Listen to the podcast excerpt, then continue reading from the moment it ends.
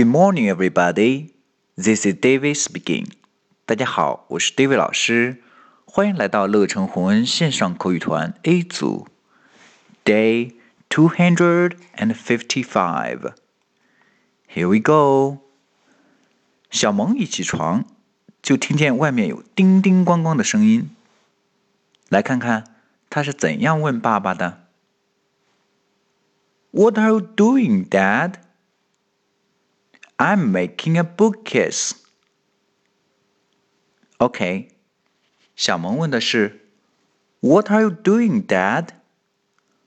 What? What? 什么？Are?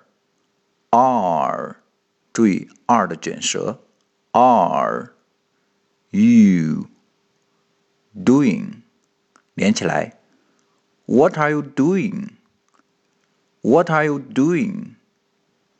Dad, Dad, 爸爸，爸爸，你在干嘛呀？What are you doing, Dad?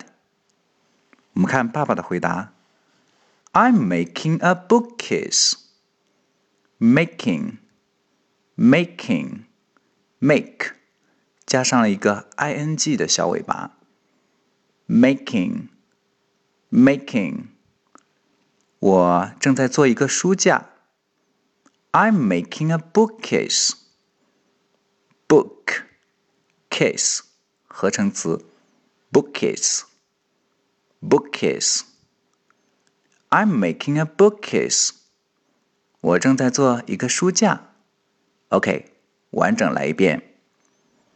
What are you doing, Dad? I'm making a bookcase. That's all for today. See you next time.